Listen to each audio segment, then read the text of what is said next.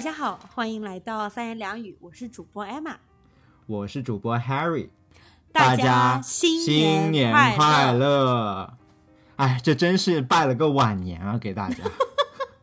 毕竟新年都已经过去快 两周了，都。嗯，那你也可以说你是拜了个早年，我们是新哎春快乐，也是不？Exactly，你还别说，其实我们在录节目的今天，其实是国内已经到了腊月八号腊八节，哦，其实离真正的农历新年也就只有二十天了，所以我们在这里同时也给大家拜个早早年，祝大家早年幸福。嗯 早年安康 是吗？好的，嗯，那我们今年新年第一周讲什么呢？肯定不会讲正式内容了，就像平常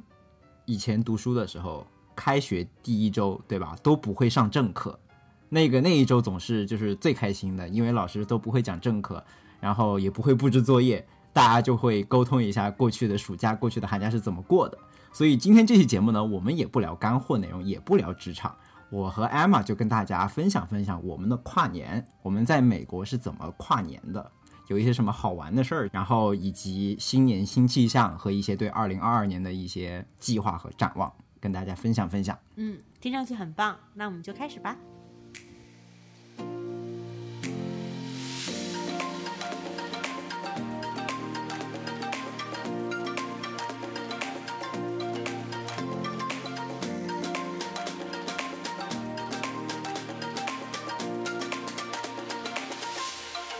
OK，那 Harry，我很好奇你是怎么跨年的呢？其实跨年啊，在这边无非就是跟朋友吃吃饭啊、聚聚餐啊，然后一起倒计时，对吧？嗯，但由于就是美国现在疫情还是比较严重，所以呢，我们今年跨年依然就是同二零二一年一样，就是避免了户外的活动。这个户外的活动甚至包括外出吃饭，所以我就直接在家里组了一个羊蝎子局，就自己在家里弄起了一个羊蝎子火锅。嗯，对，大家不要太过羡慕。其实这个羊蝎子，也就是在我们这边那种生鲜的外卖平台上面买的冷冻的羊蝎子，就并不是像国内里面能吃到那种热腾腾的新鲜羊蝎子，但是就差强人意吧。然后就喊了三四个好友一起过来吃火锅，吃完火锅就打游戏，就非常搞笑的是，就跨年倒计时不是应该是就是最隆重的跨年项目吗？嗯嗯，然后每一年呢，我都会做这个倒计时的活动，偏偏今年就非常搞笑的，竟然错过了倒计时。是因为你们打游戏打的太投入是吗？对对对对对，我们直接打游戏打过了。我我先跟大家说，我们打的那个游戏叫做《分手厨房》，就是家里有 Switch 的话，可能会知道这个游戏，就是一个多人配合做菜的游戏。就 Anyway，我们就玩那个游戏玩的非常的走火入魔。就到了有一关实在是过不去，我们就玩了一遍、两遍、三遍、四遍，最后终于过去了。然后这个时候过了关以后，大家非常开心。结果抬手表一看，我已经二零二二年了，就直接就已经是零点零五分了，完美的错过了那个零点倒计时。听上去这个就是二零对二，你们这个整个过程对是对二零二一年很好的一个总结，怎么说？就是真的是很艰难的一年，然后你们就不停不停不停的，然后努力，然后恍然一回头，发现二零二一年已经过去了。天呐，就本来是一个非常遗憾的错过倒计时的事情，结果被艾玛这么一说，反而升华了一下，觉得上价值了，上价值。对上价值了，对。然后我就记得最后我们就是玩完游戏，抬手表一看，当然还是感谢 Apple，这里感谢 Apple 一下，让我们还是看到了新年的烟花在 i 那个 Apple Watch 上面。还有这个功能，我都你不知道吗？？就 Apple Watch 就是在零点的时候，它会在你的手表界面上就是放烟花，就一朵两朵，哦砰砰砰。哦，哪怕你可能过了五分钟，它还是会出现吧。就是可能就是在你二零二二年第一次看手表的瞬间，对哦、懂了。对。那我很好奇，Emma 的二零二一年的最后一天是怎么度过的呢？嗯，然后呢，那天晚上我们跨年也是去了朋友家玩游戏，但是我自己这个人呢，不是算特别喜欢玩桌游的那一类，所以我一嗯般都是充当那种看客的角色，或者就是或者上帝的。角色？对，或者那种 上帝的角色，说白了就是。然后那天晚上他们是在玩德州扑克，所以我就是那个发牌的荷官。然后我因为是荷官嘛，然后就相当于每次发那个五张牌，一张一张发出来的时候，就 somehow 很神奇，也许是那种新手的运气吧。然后就嗯发出来的牌都是真的是惊险刺激。大家应该听说过网上的那种什么哦在线发牌紧张刺激，所以大家都觉得就是至少玩的人是玩的很尽兴，所以我就也尽到了我的义务。但是呢，其实今年整个这个跨年的这一周吧，因为大家也知道，呃，在美国这边这个元旦和圣诞的假期是连在一起的，所以我反而嗯觉得是更令我印象深刻的，不是说是跨年的那一个晚上，而是说嗯整个这一个圣诞元旦的假期。呃，我在上一个节目当中也提到了，呃我们去了一个特别特别贵的酒店，也可能就是我这辈子会去住的最贵的酒店了。然后我可以嗯在节目的这里，也就是用这期节目来好好聊一下我在 Alila Ventana Big Sur 这个酒店的这个体验。就是你在上期节目里面提到的三千刀一晚的酒店是吗？对就是市价三千刀一晚。对，嗯事实上是，呃，等我们住过去的时候，酒店又给我们小小的升级了一下，然后变成了哦四千六百刀一晚的酒店。哇，那非常期待四千六百刀一晚，也就是人民币几乎两三万是吗？三万一晚的嗯酒店是什么样的体验呢？好，接下来进入我们的付费内容，有，开玩笑了。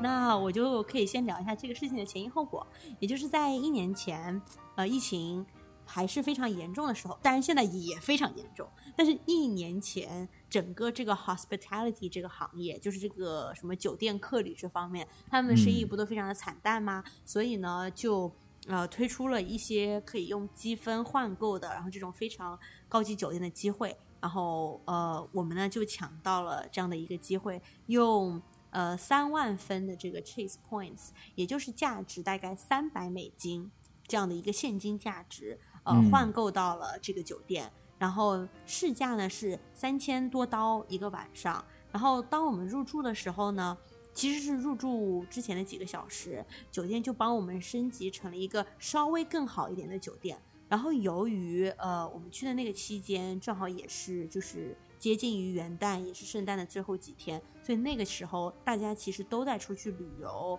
度假，那个时候的酒店是非常贵的，所以它已经涨到了市价四千六百刀一个晚上。嗯然后这个整个酒店的体验，我觉得可以从我入住之前开始讲起。像这种高级酒店，在你入住之前就会有人来联络你，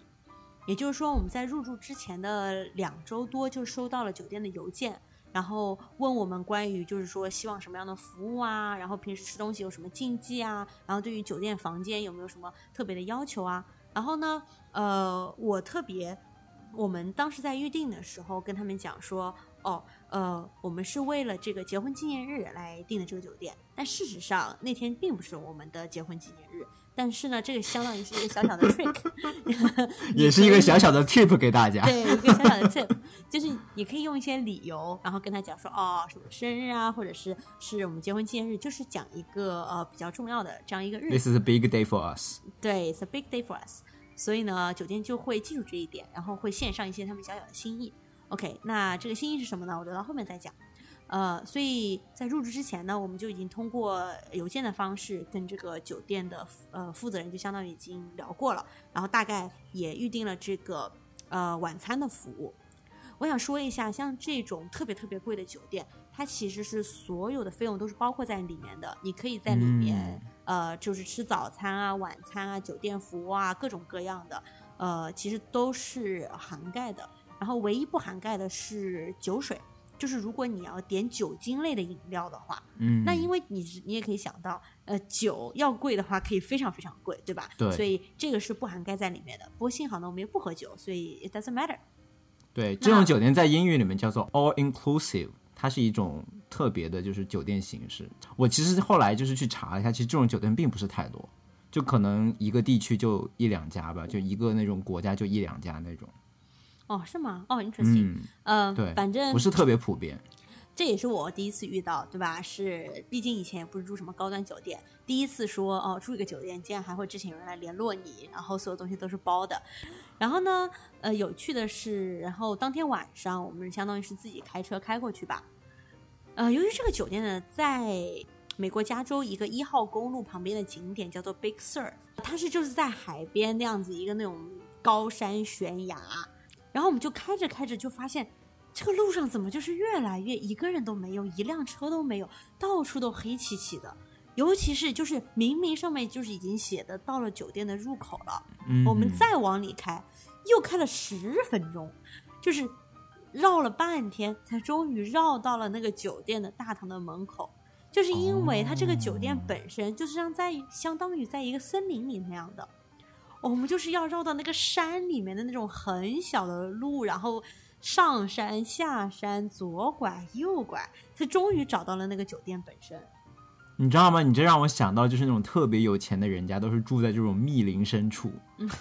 就你，就是你开车开了很久才开到别人的大门，然后进了大门还要开很久才能到别人的主宅。对，就是那种感觉。对。然后我们到了之后呢？就有人就相当于是把我们的行李直接从车上拿走，把我们的车直接 valet parking 拿走，然后我们就身上什么都没有。OK，我们就带着手机、钱包，我们就来到了这个前台，然后就发现我们原来以为的这个酒店，呃，就是应该是那种很豪华，对吧？但事实上呢，因为它是一个在树林里面的酒店，所以它其实就是一个呃，全部都是那种小木屋式的。所以呢，我们就走进了一个小木屋前台，然后那个小木屋前台里面就给了我们一人一个小木片儿，那小木片儿就是我们的房间的这个门卡。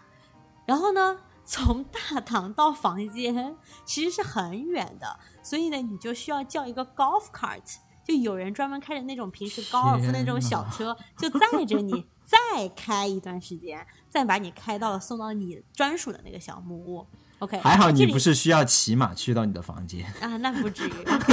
然后这里面就 也可以提到一个，就是它非常好的服务的一方面，就是你任何去个地方，比如说我早上起床想要去餐厅吃个早饭，或者是我要去哪一个离我比较远一点的游泳池，我都可以用短信，然后 text 给一个号码，我就发短信给一个号码，说我需要一辆 golf cart 来接我，然后就会有人在五分钟之内就出现在你的小屋屋门口，然后把你送去那个地方，就是这样。OK，我有个问题啊，就是这些所有就是跟人相关的这些服务，全都是不需要交钱的，是吗？对，那那是当然是不需要了耶。如果你乘一趟 Golf Cart 还要再给钱，就就是毕竟也是四千六百刀一个晚上的酒店，对吧？嗯。包括像什么 Valley Parking 这种，对对，别人来帮你停车，没有没有没有，这些都没有。那我们就回到这个房间本身吧。那我们来到这个木屋，对吧？一进去呢，你就会发现这个木屋的装饰风格就是那种。呃，应该说是比较传统的，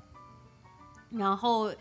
呃，并不说什么特别特别奢华，但是给人就是一种温馨舒适，然后真的就是很自然的那样一个感觉。这也是我第一次在这个呃酒店里面有一个他自己带的那个火炉嘛，就是 fireplace。哦，对，就是应该叫壁炉还是什么之类，反正就是你可以自己生火。然后特别搞笑的就是，因为我自己并没有这种生火的经验，但是我又听说。呃哦，就是木炭烧起来之后可能会有一氧化碳，就会就会可能不太安全，你知道吧？因为不是有人就是烧炭自杀什么吗？但是我就发现我真的是非常的就是山猪叫，你懂吗？就其实我后来发现它的这个整个壁炉的设计就相当于上面是有烟囱的。所以你在烧的时候，它的那个设计完全是把那些气都是吸到那个烟囱那边的。然后我原来就以为，就是说这个屋子一定要通风才可以开这个 fireplace，就 doesn't make sense，你知道吧？因为你又冷然后又热，你到底想干嘛？但是我后来才发现，就是我走到那个阳台，然后那边就是那个烟囱会出来的地方，然后你就会在那里闻到一些那个木头烧焦的那个气气味。哦，我就知道，哦，原来它是从上面这样通出去的。所以为什么房间里面一点那个木头烧的味道都没有？OK，这就是二零二一年版的刘姥姥进大观园。对，exactly。OK，然后很搞笑的还有一点就是，呃，这个房间里面有一个 bath，就它有一个浴缸。它有一个浴缸，也有一个淋浴。那个浴缸呢就很大，然然后就发生了一件很搞笑的事情，就是因为我本身并不算特别高，然后我差进去之点淹死。我一下子就滑进去了，就是你知道，就是我的头和脚就比他那个整个浴缸要短，所以我一进那个浴缸就倏溜一下，我就滑进去了，就真的是差点淹到自己，贼搞笑，真的是。然后除此以外呢，我不是说它有一个木屋，然后外面还有一个阳台吗？然后阳台上面就还有那个 jacuzzi，然后还有一个吊床，然后那个 jacuzzi 就是说起来不太 jacuzzi？jacuzzi 就是相当于一个小圆的那种很小很小的，像里面是像泳池那样，但它是热的，就是那种温泉式的。就它是一个比较圆的，可以里面坐好几个人的那种，不是这个是 private 还是 public？但是是 private 啦，嗯，哇，就是说我自己的阳台。然后那个淋浴的地方也是他挖了一个小窗口，那个窗口正好就是对着那个海的那个角，你就可以通过那个小窗口，就像一幅画一样，就看到一个海景，也很好。你知道吗？我一直就是有个梦想，就是能这种风景优美的地方洗澡，因为我觉得你在洗澡的时候能看到很好的风景，或者说看到外面，其实是一件非常奢侈的事情。是的事情，嗯就你一定是在一个非常 private 的地方，你有非常广阔的空间，要不然你说你想你要是在后院洗澡能看到风景，那是说不定别人也能看到你啊，对吧？那对，所以我觉得这是一件非常奢侈的事情，可能是我终身奋斗的目标。嗯，That's great。OK，然后在那个房间的冰箱里面，他还准备了就是各种各样的零食啊、吃的啊、喝的啊那些东西，呃，都是你自己可以随便拿是的。是没有贴价格标签的那种对，没有贴价格标签，你 就是直接吃就好了。？OK，、呃，然后里面其中比较有意思的就是，我们看到有一瓶酒，然后上面就是写着哦，这就是我们给你们的小礼物，然后祝你们这个 anniversary 就是结婚纪念日快乐。哦这个就是他们给我们的一点小心意，这样子。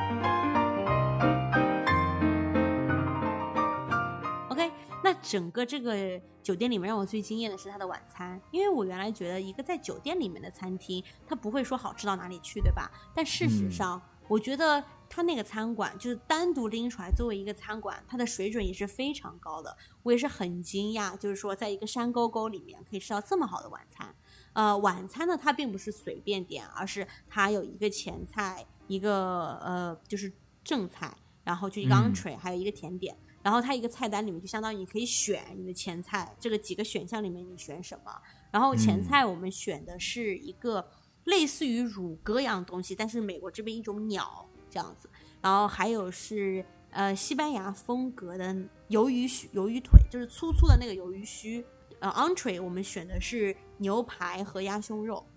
嗯，都非常非常高水准，非常好吃。我觉得它就是已经是达到了米其林一线的水平。哇，对，非常好吃，而且就相当于它的前菜里面都是有松露的，嗯，嗯，但是他甚至都没有在那个菜单上面，他就说哦，这是一个乳鸽，他也没有说它上面会放松露，就是这样，所以我们也并不知道。然后我觉得其实最惊艳的我的是那个鸭胸肉，因为它的鸭胸肉除了鸭胸肉本身非常的嫩好吃，然后以外，嗯、它还在中间做了一个类似于那种派一样的东西，就他用了一种 squash，就是一种黄色的瓜。作为这个嗯派本身的基底啊，它里面又用了鸭胸肉和菠菜做了一个馅儿，就是你切开之后，它里面又有一个夹心，就这样子的。反正就是咸甜都有，就是好特别特别好吃。嗯，听完以后，Harry 都在这边开始吞口水了。虽然我刚吃完晚饭，嗯，哦，还可以提最后一个小细节特别搞笑的就是我们吃晚餐的那个地方，你不是还可以看到其他来吃晚餐的人吗？那也就是说，嗯那里面大部分的人都是花着四千六百刀一个晚上来住这个地方的人，对吧？这我也是想，这也是我想问的一个问题。那那是什么样的人会住四千六百刀一晚的酒店？你有没有观察到？嗯我观察到了。首先呢，绝对不是那种大家想象的穿着盛装出现在一个呃餐厅里面的样子。虽然说那是非常正式的晚餐但是真正出现的人一看就是那种科技界大佬。我就看到好几个人，整个那种无论是长相和穿衣的风格，都跟 Tim Cook 或者是 Jeff Bezos 那种一样。就跟苹果的 CEO Tim Cook，对对，还有就 Amazon 的前 CEO 这个 Jeff Bezos 一样，就是那种一件薄薄的羽绒服，或者是一件什么薄薄的羽绒夹克，上面可能有 logo，也可能没有。如果有 logo 的的话可能就是 Patagonia，就是这样的。哦 所以就是那种感觉。然后呢，但是每个人就可能是 看上去很精神，然后呢，身材都是感觉是保持的非常好，即使可能年纪已经很大了，就是这样。就是典型的这种硅谷成功人士的一个形象，就低调，哎手握巨额财富，但是又身着低调，让你看不出来。但是他的这种财富、这种智慧又都写在他的气质里面了。嗯，something like that 吧，反正 反正不能说我们格格不入，但是至少我们穿的也很低调。OK，也穿了一件 Patagonia 的羽绒服，虽然是我们也是就是穿了一件这个优衣库的羽绒服，就是没有 logo。OK，啊，那那那是真看不出来区别，我跟你说。对，没有没有区别。OK，那这嗯个就是我的跨年。OK，非常感谢 Emma 的分享。我觉得我虽然没有花那个钱，虽然我没有那个运气换到这么贵的酒店，但是你这番分享让我犹如就是云游了一般这个酒店，也跟着 Emma 一起过了一天上天的日子。我觉得真的是 这种体验真的是上天。没事的，你将来说不定玩转了信用卡之后，也可以有类似的体验。哦，那这里就要小小剧透了一下，我们今年就是在不久的一期节目会有真正的信用卡专家来教我们怎么样玩转信用卡，免费住酒店。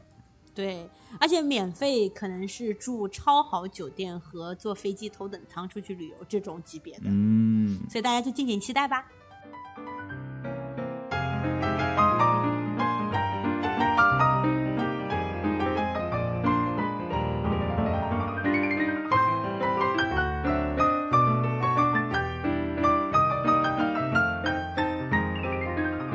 OK，刚才聊的都是二零二一年的事情，已经过去了，是吧？已经成为了过往。那我们展望二零二二年，来，洗耳恭听。其实我的话，其实就像例行每一年都会做一样，我会给二零二零、二零二二年做一个新年计划。但是今年做新年计划，我有一些不同的改变。首先，我在做二零二二年新年计划之前，我好好的又给二零二一年做了一个 review。嗯，然后用到的呢，就是 Emma 在上一期节目给大家的 pick，用到的就是那个 Rosebud Stone 的那个模板。呃，就是有的时候你会觉得 计划做太多，其实还不如一个很好的复盘。所以我这次就是在做新年计划之前，我先逼着自己做了一个复盘，然后再做新的计划。嗯，同意。然后在做了 review 之后，我做新年计划那就有一些不一样了。比如说，我就发现我去年不是读书计划有一些流产嘛，本来想一个月读一本书，一共十二本，结果最后就读了四本书。我就反思我为什么读书计划会流产。那为什么呢？其实前半年读的还挺好的倒是到了下半年以后，慢慢的就有些书就没有很多动力去读它了。那我就发现，可能我是一个非常需要很强的动力去读书，或者说一定要有一个很强的目的去读书的人。就我发现后来我没有读完那几本书，就是几乎是跟我个人成长的目标不是非常的 align。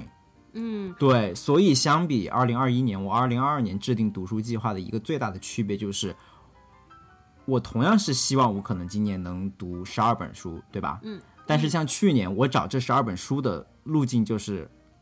有一些 category，比如说商业读一本，人文读一本，小说读一本这样。但是我今年我就不那么做了，我先把我今年的成长的目标给列出来，比如说我可能想更加深入了解元宇宙的这个概念。这是我的一个目标。然后再比如说，我想提提高一些自己的中文写作能力，就类似这样的目标。然后我再根据这样的目标去找对应的书籍，而不像去年一样用一个简单的那种分类来找书籍。这样子的话，我一定会保证我的每一本书籍都能满足我自己个人成长的一个目的，嗯，而让我有非常对一个需求，而让我有非常强的驱动力去读这本书。这个是我今年做读书计划的一个不一样的策略。对，嗯然后还有一点不一样，就是我今年在我的二零二二年的计划里面，我做了非常详细而周密的运动计划，也就是我的健身计划。这个是和去年不太一样的。比如说去年我可能就是说我希望今年运动一百个小时，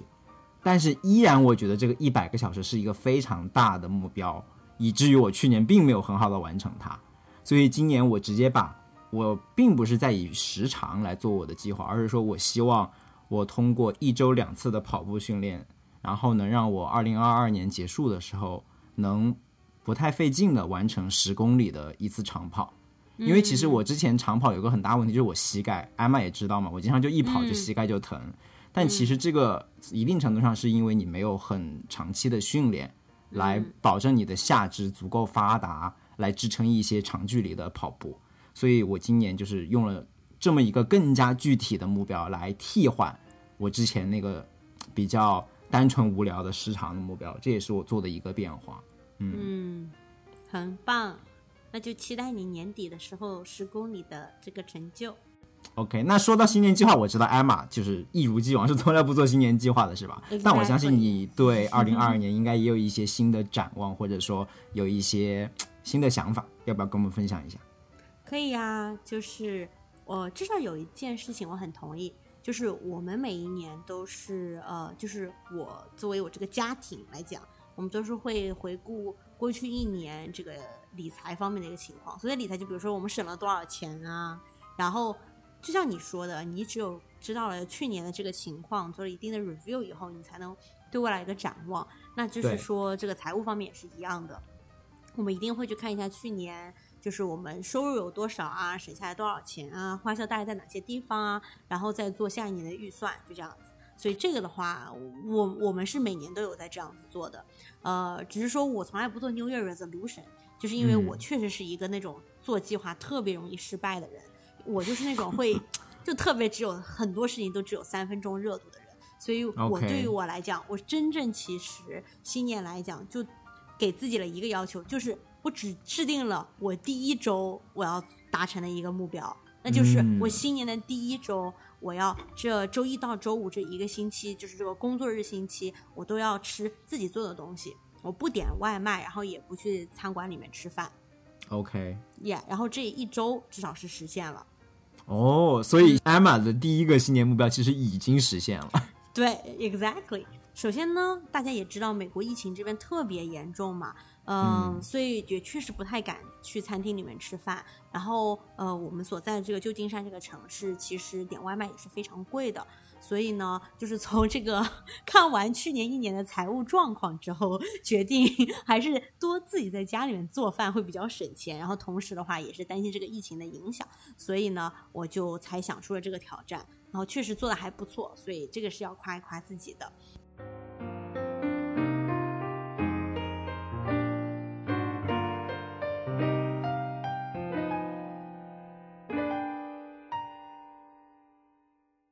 然后除此以外呢，我也想讲一下，就是说新的一年也在我身上发生了一些让我非常感恩的事情，尤其是在工作方面。呃，第一个就是呃，新年一开始，嗯，我现在这个项目就快要结束了，然后我要去寻找我下一个项目，就是为我自己找一个家。那呃，像咨询这样子的工作呢，它其实是就是一个项目可能就三到六个月，然后你做完了之后呢，你就要去做下一个项目。那具体做下一个项目做什么呢？那其实是由你就是自己的一个喜好和目标，以及是现在有哪些项目，就是说就是需要你这个这个级别的人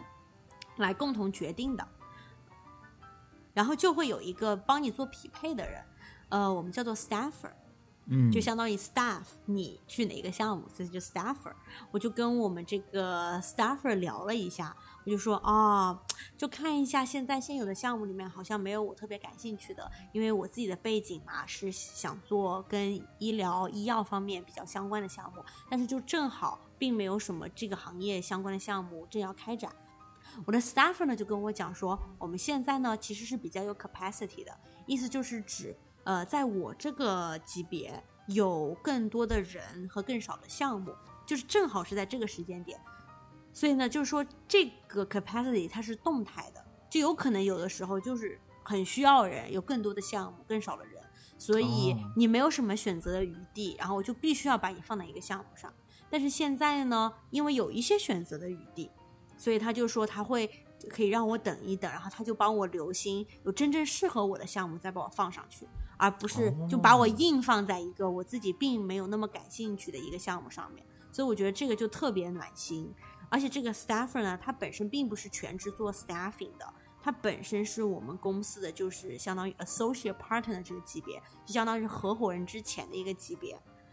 这样子的人，相当于是他每星期都要抽出时间，然后来为我这个级别，就是咨询顾问这个级别的每一个人，因为每个星期都会有人上项目、下项目、上项目、下项目这样子，对吧？所以他就要去做这个匹配的工作，而且还为我们每一个人的这个目标，就是我们每个人都有我们自己的目标和喜好嘛，他都记在心里，然后他会帮我们留心哪些项目适合我们。所以这个是让我觉得特别暖心的一个地方，也是我新年就是遇到的第一件让我特别开心的事情，特别感恩的事情。再次展现了顶级咨询公司人性化的管理模式，非常的羡慕。谢谢您，但是这个都是有前提的，对吧？前提就是现在是并没有那么多的项目，是有更多的人。嗯嗯。然后第二件让我觉得非常感恩的事情就是呃我们。公司里面就是为了就是 promote 这个 diversity，为了 promote 这个多样化呢，就我作为一个 Asian，他就给我匹配了一个另外也是 Asian 的一个比较就是级别比我高比较多的一个人来做我的 mentor。嗯，然后那个女生呢，她是一个印度人，她。呃，一开始出生在印度之后，很小就随着她的爸妈来到了美国，然后本科呢考入了哈佛，然后来了我们公司工作之后呢，工作了几年又回哈佛读了一个哈佛商学院的 MBA。然后我觉得特别好笑的就是他跟我讲说，因为我是 PhD 的背景嘛，他是 MBA 的背景，他就跟我说，他从小就生活在一个呃这个家里面的人全部都是 PhD 的环境里面，因为他的爸爸妈妈是因为 PhD 就是来读博士才来到美国的，然后两个人又都是教授，他从小就生活在相当于那种学校大院儿里面，然后周围的人都是可能拥有某一个 Doctor degree，然后他很小很小的时候就以为啊。肯定是大家都要读到博士才能找到工作的，然后但是后来他来到公司以后就发现其实哦并不是这样，我可以就是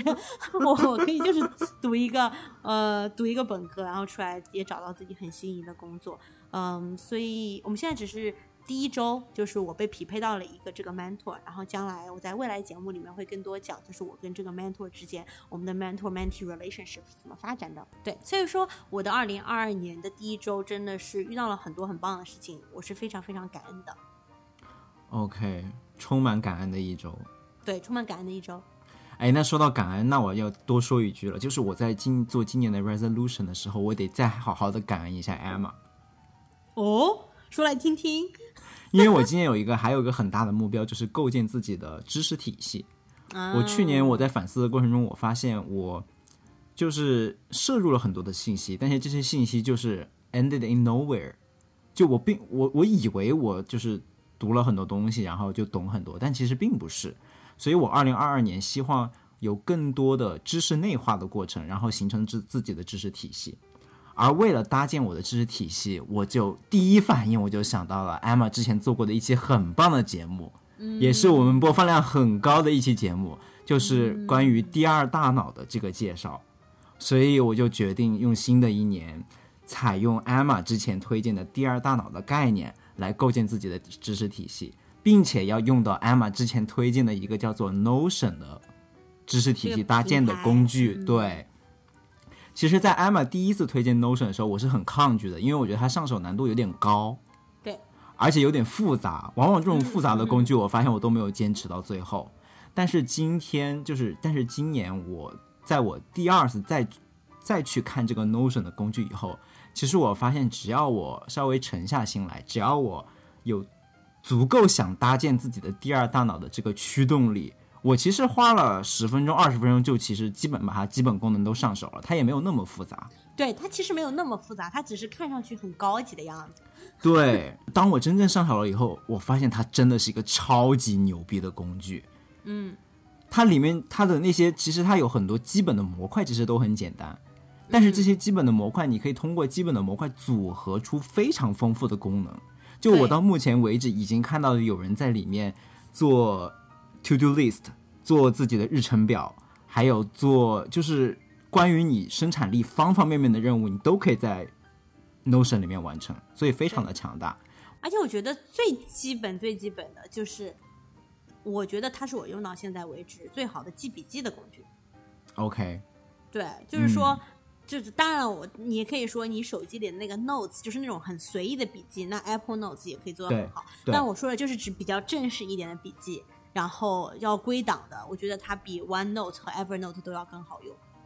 是，所以我决定二零二二年就是会开始 explore 这项这个 Notion 以及第二大脑这个系统，争取在今年看什么时候跟艾玛再做一期第二大脑的节目，来谈谈我们一起使用第二大脑的一些经验。嗯，嗯，那就叫重新认识 revisit 第二大脑。对，嗯，哇，我发现我们今天这期节目挖了好多坑啊。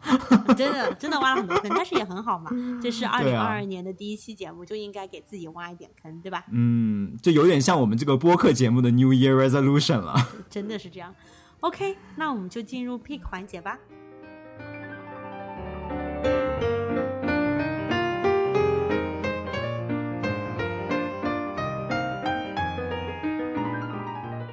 那我们就进入二零二二年的第一个 pick 吧。OK，Harry，、你来。OK，那我今年这个今天给大家这个 pick，其实跟我的 New Year Resolution 还是有关的。我今天是说一周跑步两次嘛，而且我在二零二二年的第一周已经实现了这个一小步了，我已经跑了两次了，非常开心的告诉大家这个消息。而我今天要推荐的这个 pick，就是我在跑步的时候一个非常好用的小工具，就是一个跑步的腰包。哦，我之前跑步一直有个问题，就是我不知道我把我的钥匙手机放在哪里。放在口袋里的时候，它就会一甩一甩，然后影响你跑步的节奏，然后或者你的裤子就导致你会掉了。啊，那倒不会，就会导致你左右不平衡嘛，对吧？所以我一度想到一个很 tricky 的方法，就是不带手机，然后把钥匙塞在我的鞋子里面，就是那个鞋带里面，你知道吗？This is so complicated 就就其实我当时一度还认为这个把钥匙塞在鞋带里面还是一个很好的 idea，确实它不会到处乱颤，而且也不会直到有一天对吧？钥匙丢了，然后就决定买一个腰包，是不是？也没有了。直到有一天，我就是被种草了这个腰包以后，我发现特别好。它其实是一个，它这个腰包，你说是腰包也好，它其实更像一个腰带。我懂，就它是我见过那个东西，它就是有比较紧的，它就像有松紧的，对不对？对，有松紧的，可以牢牢的，就是卡在你的这个腰上，然后你就把手机啊、钥匙啊什么都往里面塞，而且特别能塞，有特别多的口袋，又很轻。嗯，不错。对，这个腰包叫做 Flip Belt，我到时候会把它这个名字放在 Show Notes 里面，大家可以去找一下。其实，在海外的小伙伴可以在亚马逊上买到，然后在国内的小伙伴也可以去京东啊、阿里啊、淘宝上面也都可以买到。嗯，推荐给大家。金主爸爸们赶紧打钱呐！没有没有，哎这不是恰饭了，我就是跟大家，我我只会把这个名字放在 show notes 里面，至于怎么买，大家就随意了。而且我觉得这个 不管是你自己跑步也好，还是送给喜欢跑步的朋友，我觉得也都是一个非常好的礼物的选项，也不是很贵，嗯但是就是像一个生活小妙招一样，解决了很大的问题。好，太好了。那你既然说到生活小妙招了，我新年第一个 pick 也是一个生活小妙招，而且非常非常的便宜，你只需要花就是几块钱，就是美金一两刀，然后人民币大概十块钱左右就可以解决这个生活中的小难题。嗯，嗯，就是说呢，我新年的一个算是 resolution 的点是，我想多喝水。但是呢，我是那种不喜欢喝没有味道水的人，所以我一般都会泡一杯茶，这样子就会导致一个问题就是我平时的那个杯子总是有茶垢。耶、而且我知道，就是 Harry，你是平时是喝咖啡的人，所以你嗯可能你的杯子上面也经常就是会有那个咖啡渍，对不对？对，所以我可能时不时就是每两周要把咖啡杯放在洗碗机里面好好洗一下，但是有的时候也无济于事，不能洗得非常干净。对，就是说我们日常的那些是洗不干净的。然后我就发现，其实这个生活的小妙招就是使用 baking soda，也就是小苏打。嗯，你可以花一两刀美金就买上一大包，它其实里嗯面的成分就是碳酸氢钠。你呢，嗯就是倒一些在这个杯子里面，然后你就用开水冲进去，然后泡它一个晚上。然后第二天你随便用水冲一冲，上面的那个茶渍就会很容易的剥落下来，然后就还给你一个特别洁白的茶杯。大家可以去试一试。那问题来了，它背后的科学原理是什么呢？哎呀，博士的艾玛并不知道，但是呢，这个我其实是从呃朋友圈里面学到的。我有一个呃朋友在朋友圈里面呃跟我提过说，啊，这个其实特别简单，然后我就试了一下，就发现真的很简单。然后我同时也用了这个原理，把我们家的那个烧水壶给清理了一下。哦，还可以用来去水垢。嗯，我就发现我的那个烧水哦壶也变干净了。就说其实你去买那个 baking soda 的时候，呃，你如果买小包的，它很多时候可能就是那种有些人在那个烹饪里面，他会加一点点。对，苏打粉嗯是可以帮助炸东西的时候更酥脆的嘛，对吧？但是。当你、嗯，对，但是你就是买一个大包的时候，你就会发现有那种几刀十几刀买一大包，就是这些人买这么多，你做烹饪的话，你怎么可能用得完？但其实它的用处你会发现，这个 背后是很多人用它来清洁那个游泳池。因为美国人很多那种大 house 家里面都会带游泳池，哦所以说相当于它是有很强的一个清洁功能的，所以有些人就会在 Costco 买那种大包装的。但是如果像我们平时只是有一些非常简单的需求，像这种就是茶杯、咖啡杯的话，就没有，嗯，不就是没有必要去买那么多的嗯。然后大家一定要注意，是 baking soda，不是 baking powder，这两个东西是不一样的。嗯，baking powder 就真的就是呃那个做蛋糕时候用的 baking powder，it's not baking soda。OK，那就是这就是我们新年的第一期节目，希望大家喜欢，然后期待我们今年未来更多更干货的好节目。无暇与君一席，有缘三言两语。想听到更多关于美国职场的正经闲聊，欢迎订阅我们的节目。如果喜欢我们的节目，也欢迎分享给你身边的朋友。咱们下期节目见。拜拜拜